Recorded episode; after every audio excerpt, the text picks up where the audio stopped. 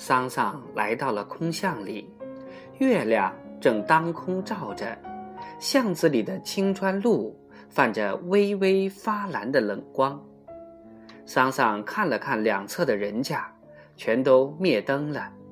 村头传来更夫的竹梆声。桑桑忽然意识到，不可能再有人来抓他了，他只有自己走出来。桑桑让自己变成了一个尴尬的角色。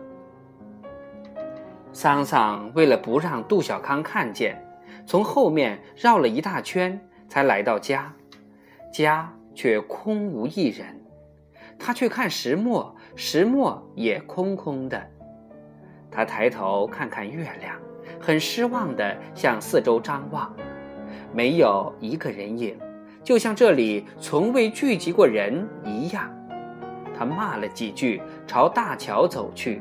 他要回家了。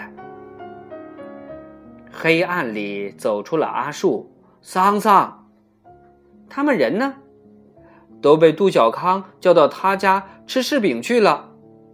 你怎么没去？我一吃柿饼，肚子就拉稀。我回家了。我也回家。桑桑走上了大桥。当桑桑在桥中间做一个停顿时，他看到了自己倒映在水面上的影子，一个孤单单的影子。来了一阵风，桑桑眼见着自己的影子被扭曲了，到了后来干脆被揉皱了。桑桑不想再看了。又往前走，但只走了三两步，突然回头了。